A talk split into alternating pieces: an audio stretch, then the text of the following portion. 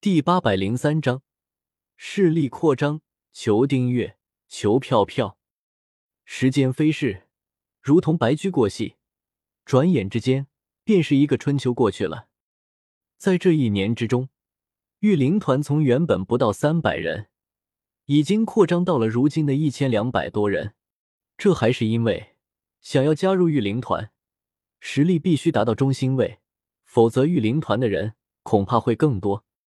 根据萧协在任务堂下达的任务，这一年的时间之中，御灵团的人剿灭了数百座土匪山寨，还有数十个江湖上的邪道门派。由于御灵团的人剿灭的对象都是那些土匪和大奸大恶之人，因此也没有反对御灵团的人。相反，只要有御灵团在地方，方圆百里之内都不会有人敢为非作歹。所以，大部分的百姓非常的支持御灵团的人。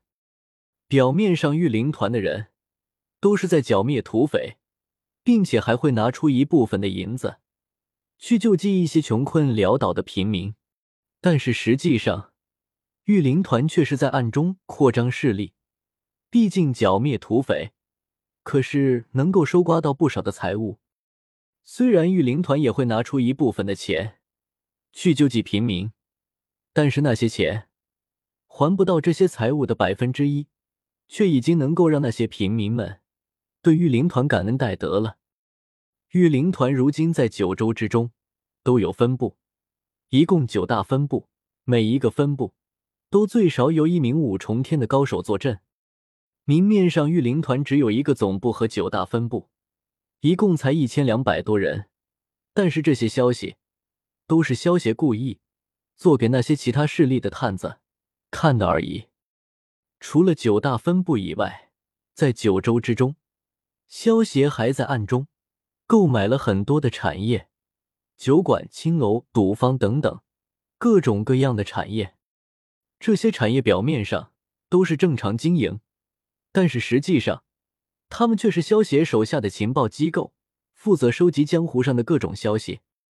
御灵团之所以能够发展的这么顺利，其中少不了这些情报机构的探查的消息，不然的话，那些天才地宝一出世，御灵团的人也不可能在第一时间知道。虽然在任务堂之中能够花费积分购买消邪炼制的那些丹药，但是在御灵团之中，真正的高手还是比较少的。御灵团之中一千两百多人。其中一千一百多人的修为都是在三重天到四重天之间，也就是相当于中星位到大星位之间。其中的中星位大多数是勘察手，而大星位则是御灵手。剩下的一百多人之中，大部分的人都只是在五重天的修为，相当于小天位。只有三十多人的修为达到了六重天之上。不过值得一提的是。黑宫大师经过一年的积攒，花费了一千两百积分，购买了一颗大还丹和一颗甲子丹。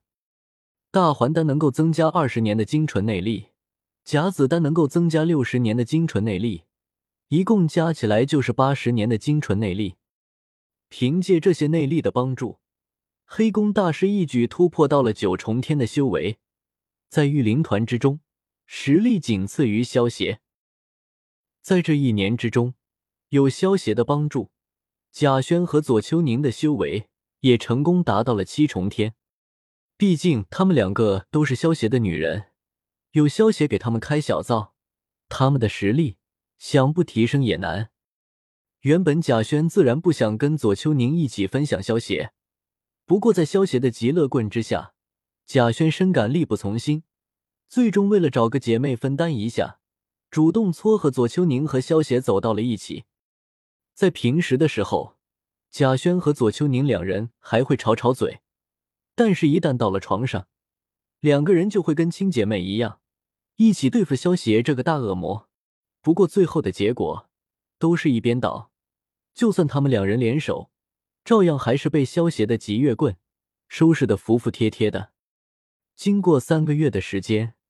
贾轩和左秋宁觉得两个人的力量还是太弱了，两个丫头商量了一下之后，准备把苗巧和萧邪撮合到一起，一起帮他们分担一下。不过被萧邪给拒绝了。虽然说萧邪喜欢美女，但是还不至于看到一个美女就要收入帐中。苗巧在萧邪的心中一直都只是小妹妹罢了，萧邪对她没有男女之情，而且一旦睡了苗巧，萧邪又不能提起裤子不认账，所以为了以防将来头疼，还不如一开始就拒绝掉。不过经过这件事情之后，萧邪也收敛了很多，不会像之前一样，每次都把贾轩和左秋宁都弄得爽晕过去。现在萧邪等到贾轩和左秋宁求饶了的时候，便会适时的停下来了。如此一来，也让贾轩和左秋宁压力减轻了不少。在这一年之中，由于御灵团一直干的都是惩奸除恶的事情，所以作为御灵团的首领。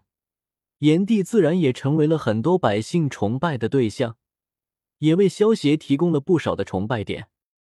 崇拜空间之中，萧协看着自己这一年之中赚取的崇拜点，一共三千多万，满意的点了点头。毕竟如今这个时代，中原地区的人口总共才几千万，而且通讯又不方便，能够在一年的时间之中。赚取三千多万的崇拜点，萧协已经很满意了。三千多万的崇拜点，能够进行三次八级抽奖了，来试试手气吧。萧协搓了搓手，喃喃自语道：“如今萧协的能力大部分都还在封印之中，气运掌控者的能力自然也就不能使用了。所以现在抽奖得到的物品，完全是看萧协的人品。”萧协意念一动。将抽奖大转盘给调了出来，花费了三千万崇拜点，进行了三次八级抽奖。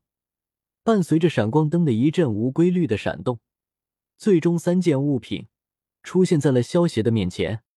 三件物品分别是一个红色的圆球、一张画和一个胶囊。萧协拿起红色的圆球，朝着上面扔了一个探查术，显示为九尾妖狐的封印球。出自火影忍者的世界，其中封印着九尾妖狐的力量，竟然是九尾。不过九尾顶多算是五级的物品罢了。看来没有了气运掌控者的能力之后，我的脸果然还是有些黑啊。萧协忍不住感叹道：“如果气运掌控者的能力还在，他只需要去吸收别人的运气，然后花费运气抽奖的话。”肯定能够抽到八级之中顶级的物品。